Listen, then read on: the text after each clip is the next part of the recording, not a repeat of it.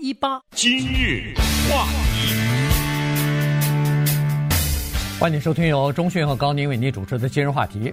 奥运会呢，现在已经开始了，比赛进行了三天了哈。今天是礼拜一，我们今天尽管是早晨，但是在日本呢已经是晚上了，所以呃，这个第三天的比赛，礼拜一的比赛已经结束了。呃，这次比赛呢有点儿呃有点儿这个不同寻常哈，原因就是在疫情期间呢，呃，首先你收看的习惯就改变了，有很多人现在家里头都没有电视了，看不到电视了，于是就只有靠手机啊、上网啊。呃，来收看这个各种各样的比赛啊，有个好处就是你可以随时进入到网上去看已经过去的一些比赛的片段也好，是呃整个的片段也好，呃，在你呃有空的时间可以去点选啊，所以有一些精彩的片段呢，几分钟几分钟的这个你都可以看到。另外一个呢，就是可以看直播，呃，只要是在时间合适的情况之下，那边正在比赛呢，你也可以看到。那么。这是一个就是挺方便的这么一个地方。你有没有看点呢？我是看了一些啊，有什么值得提的吗？你觉得？呃，我觉得呃，就是我一开始看的是两场足球啊，一场是呃美国队对女子足球啊，美国队第一场比赛居然零比三输给那个瑞典呃瑞典队，这个让我有点跌破眼镜。当时我们也是呃讲过啊。那么后来在这个之后呢，我再看了一下第二场比赛，他们就。啊，是不是六比一啊？六比一，哎，大胜那个澳大利亚啊！所以呢，呃，这个看到以后呢，确实美国的女子足球还是有这个呃冠军相的啊，只不过是一开始的时候，呃，输的有点儿，呃，就是有点儿搞不清楚状况啊。第一场比赛嘛，总是这是小组赛没有问题。呃，同时我又看了一场呃那个中国女足的比赛，因为哦，中国女足比较惨，我也看了一下。对，中国女足这个说实话稍微那个了点，第一。第一场比赛当然最对上了那个叫呃巴西啊，所以呢，这巴西一下子五比零，咣的一下把这个中国女队等于是给恨不得打傻了。我觉得就没有反应过来哈，一直就没有组织起比较有效的反扑。我觉得有两至少两三次机会，中国女就是有一次，比如踢到门栏上啊，踢到门栏上了，或者离得很近一脚踢歪了呀什么之类的。我觉得应该是，就算那巴西那五个都进吧，而且巴西的五个当中有一个是点球。是，哎，就算那五个都进了话，应该五比二，我觉得五比二、五比三什么之类的，有可能。就那个太好的机会，一下都给错过了。对，嗯，呃，这是当然，我又看了一些评论，就是为什么会这个样子？国内的很多评论都在都在说这个主教练啊，主教练是为日后铺垫啊，呃锻炼新手啊等等，反正就是呃各种各样的分分析啊，评论也都有哈。这个是呃女子足球，那么。呃，看原来我就在想，第二场比赛如果他们对上赞比亚的话，这是一个这个小组里边应该算是最弱的一支球队了。如如如果要是赞比亚能够，他们能够大胜赞比亚的话，比如说五比零之类的，那么最后一场对到荷兰，有可能只要打平或者赢的话，有可能能进啊。就没有想到赞比亚呢。居然踢成三比三平了，嗯，那这样一来的话，可能中国女足小组出线都危险了。原因就是赞比亚在第一场比赛对上荷兰是三比十，呃，大比分 输了啊，输球了。所以，呃，如果要是靠想说是中国队。可不可以打个十比十比零之类的 赢？那没有可能。哎，赢荷兰这个几乎是不可能了。所以，这个看来可能这个中国女足就要出局了。当然，我昨天也看了一些体育的，就是那个游泳的比赛啊，呃，体操的一些比赛啊什么的，呃，都有哈。你到到网上去一点的话，基本上都能出来。嗯，呃，给大家很快汇报一下吧，就是一两分钟的事儿哈。因为从今天开始呢，我们在奥林匹克比赛期间呢，可能。如果有什么有趣的话，每天都会讲点吧。啊，这种东西给大家也更新一下哈。毕竟四年一次嘛。是是，呃，当然不会只讲奥运啊，我们还会搭配其他的话题。你比如说，我印象比较深的，我看到了这过去的一两天，速度很快哎，叭叭叭，马上就金牌、金牌、金牌就全出来了啊！就包括第一枚金牌，还是跟当年洛杉矶八四年一样，是中国的射击哈。那个是整个的奥运的第一个金牌，是中国的女子射击拿到的。呃，我印象比较深的是，呃，内村航平。内村航平呢是日本男子优秀的体操运动员，他是二零一二年伦敦奥运的时候男子全能的金牌。后来在一四年、一五年什么世界锦标赛，只要是体操，他全都是全能冠军呐、啊，而且还不要说他还有很多的团体冠军啊什么之类的。但是他比较惨的是。他可能这次应该是最后一次了，大家对他期望很高，而且他在单杠的时候呢，刚一开始做了几个高难度动作，就人飞在空中了以后，啪转了很多，然后啪的一下两个手就抓住那个单杠，你知道吧？这种很难的动作，提心吊胆的。哎，但是他快结束的是一个挺简单的一个翻身，他不知道怎么手一滑，啪的一下从那个单杠上掉下来了。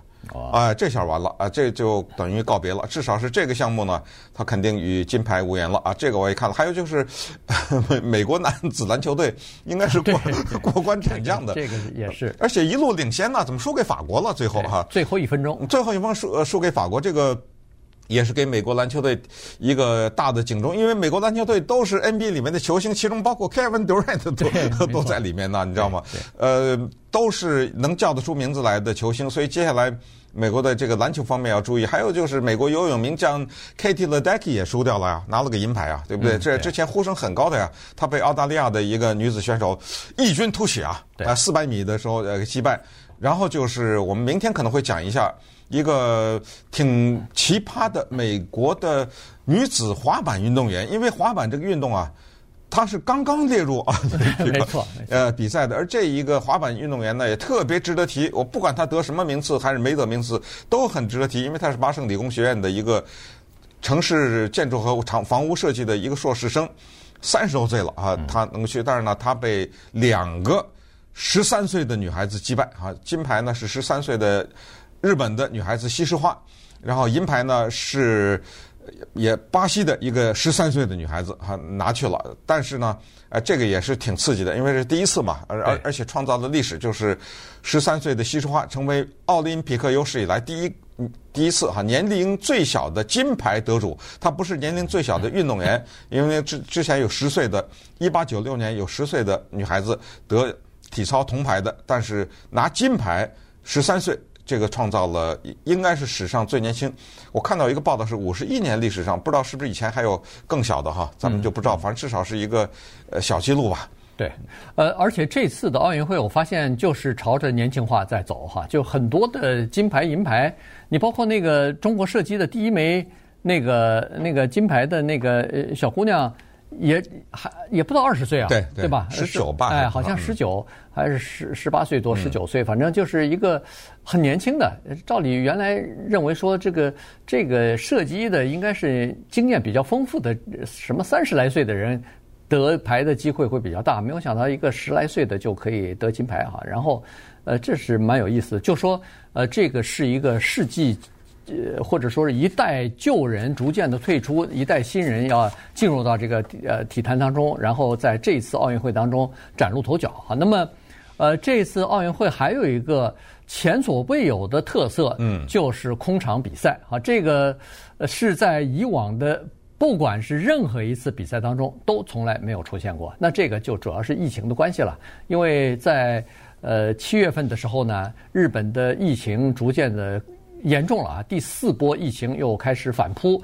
那么在东京这个商都圈啊，一个大的人口比较密集的这个商圈里边呢，呃，都市大圈里头呢，呃，人数又比较多，然后感染的人数也越来越多。在这种情况之下，日本政府就宣布进入到这个紧急状态了哈，一直维持维持到八月中旬呢。所以在整个的奥运比赛期间，都属于东京叫做紧急状态的。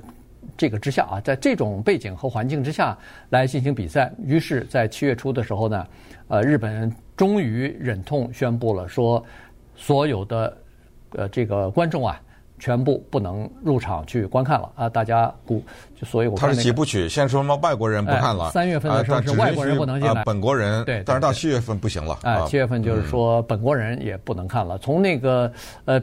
开幕式你就可以看得出来，开幕式原来预计是减少人数啊，大概可以允许一万人参加，结果后来呢，因为疫情的关系，连一千人都不到，只有九百五十个人参加哈，包括各呃各个国家的政要啊什么的，呃各个协会的是代表啊什么的，呃做这个广告客户的代表啊什么的，加在一起只有九百五十个人，那可那可是可以做好几万人的这个体育场，对啊对啊，所以呃开幕式也是这样，那整个的比赛呢？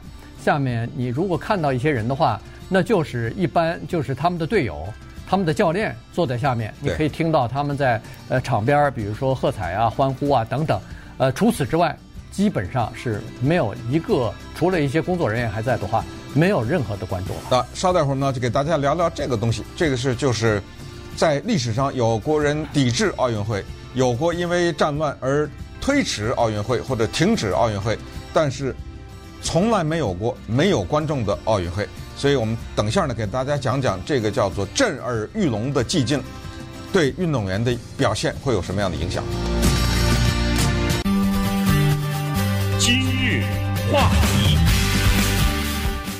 欢迎继续收听由中讯和高宁为您主持的今日话题。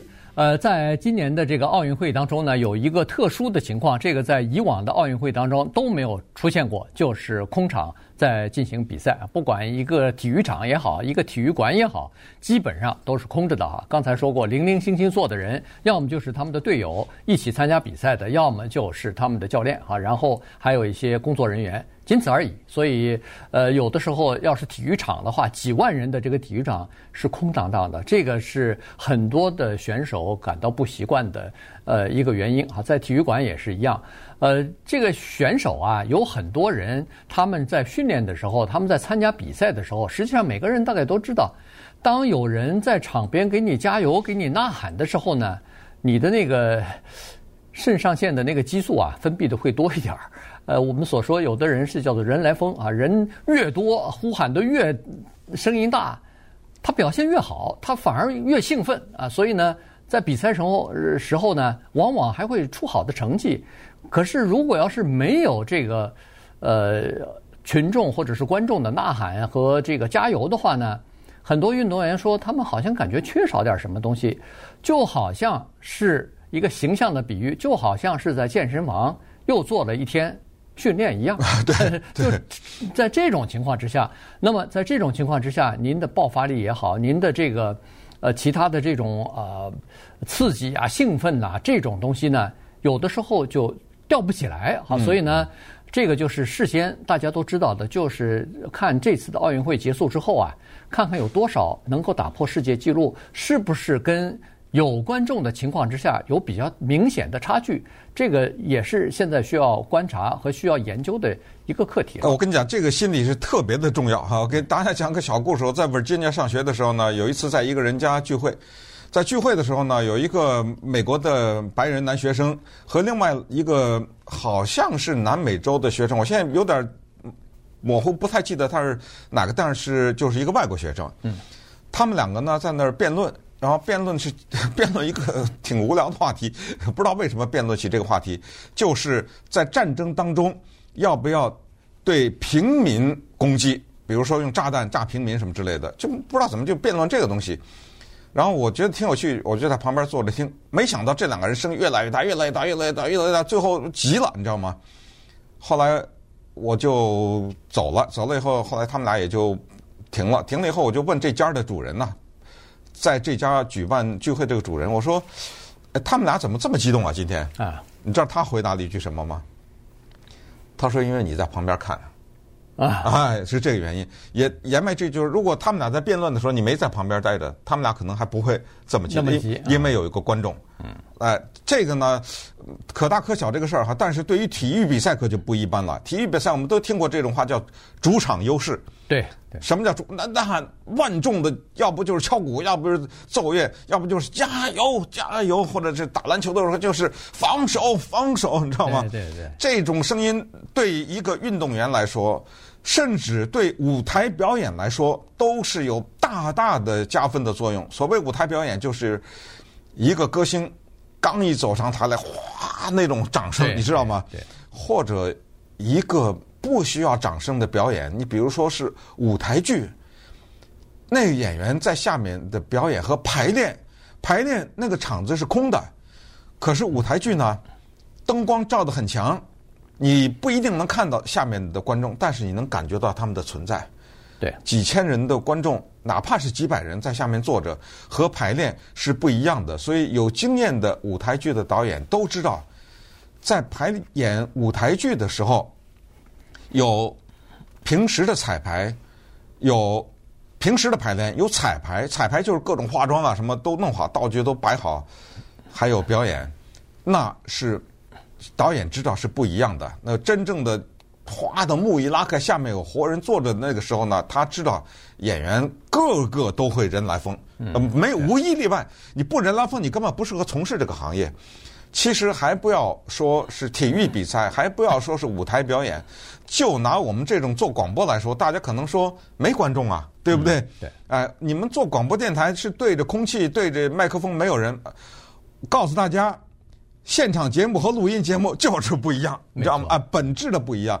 今天我们今这个今日话题做的是现场和，比如说，因为某个原因说我们是录音，未来的一个时候播放。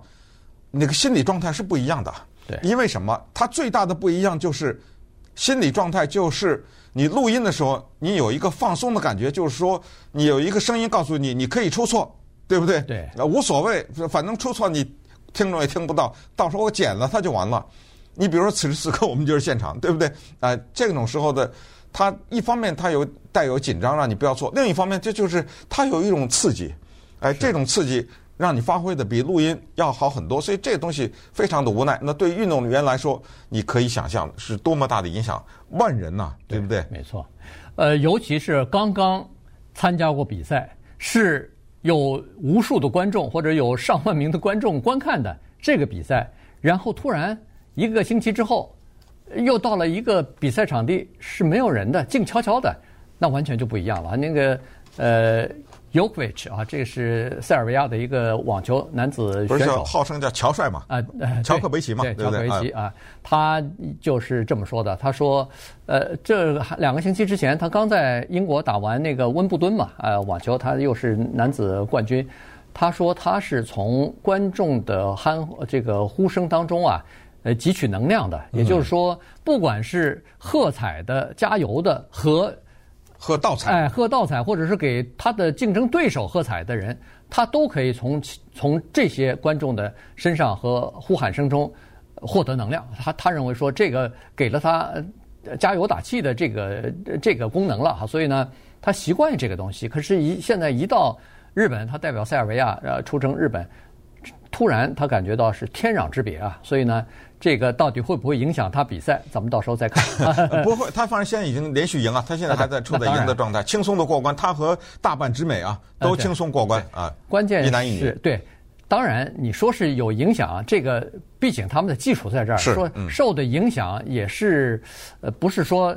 从一个第一名一下在第呃什么第一轮、第二轮就淘汰了，差这么多，那也不可能哈。因为受影响的不是他一个人，他的对手也受影响啊。大家都大家都在受影响，但是这个受影响最大的是对日本选手。嗯，原因是这是他们的叫做主场啊，对吧？不管是从开幕式也好，呃，精心排练的这个东西，居然下面空荡荡的，没什么人，尤其没有当地人，没有他们的同胞在。所以这个对他们影响挺大，再加上就是各种各样的比赛，在东京进行的比赛是没有观众的，在乡下有一些偏远地区的这个比赛，因为它设了很多场馆嘛，在边呃边就是偏远一些的地方的呢，是允许有观众的，但是观众也是呃有限量的哈，不能超过什么五千呃五五百人呃五千人哈，五千人一万人是它它是有限量的，但是大部分的场地是空的，所以这个对日本的。呃，运动员来说呢，挑战大概是最大的。对，声音和无声之间的这种对比呢，之前跟大家推荐过一个电影，再提一次，叫《The Sound of Metal》，金属的声音。这个电影就淋漓尽致的表现了，他是一个摇滚乐团里面敲鼓的人，失去了听力。整个的这个电影就是为了最后结尾的那一一分钟在做铺垫。但是最后结尾的那一分钟是华彩的一分钟，绝对不能剧透啊！但是可以告诉大家，这种体验是普通人没有的体验。但是等于有这么一个摇滚乐队里敲鼓的一个人，他失去听力，他帮你体验了一个。当他帮你进行这个体验以后呢，你突然之间对自己有一种内心的声音也好，或者有一种反思。对我们也是有一些借鉴作用的，比如说奥运会，突然之间没有了观众的时候，运动员啊，他们有奇特的感觉，还有旁边坐着的那些队友啊，他们有奇特的感觉，说有史以来第一次听到了游泳运动员手臂拍打水的声音。嗯，对，以前根本听不到，那全都是喝彩的声音，全都是观众的呼声，对不对？对，根本听不到运动员的手臂落水啪啪打水的那个声音。现在听得很清楚。最关键的是柔道比赛，柔道比赛大家都知道时时间一般都一场啊，一场就跟那拳击似的，都不不是很长的，因为他们都是有技巧，噼里啪啦几下，砰一下摔倒，知道吗？对。然后站起来再来一就是一轮一轮的时间很短。柔柔道的运动员，按照他们说，一在各种比赛当中，他们近距离，他怀里抱着另外一个人。从来没听过另外一个人的呼吸的声音，我们可以想象，就是柔道比赛的时候，那是喘气喘得很厉害的，嗯，都听不到，因为等于外面的声音淹没了嘛。对，他们说第一次听到了对手和自己呼吸的声音。我的一个感觉是，看足球比赛，我没有办法看全场了。我这告诉大家，我是采取了一个偷懒的办法，我是 YouTube 啊，我是在 YouTube 上看这个，就是等于滑彩的片段，对。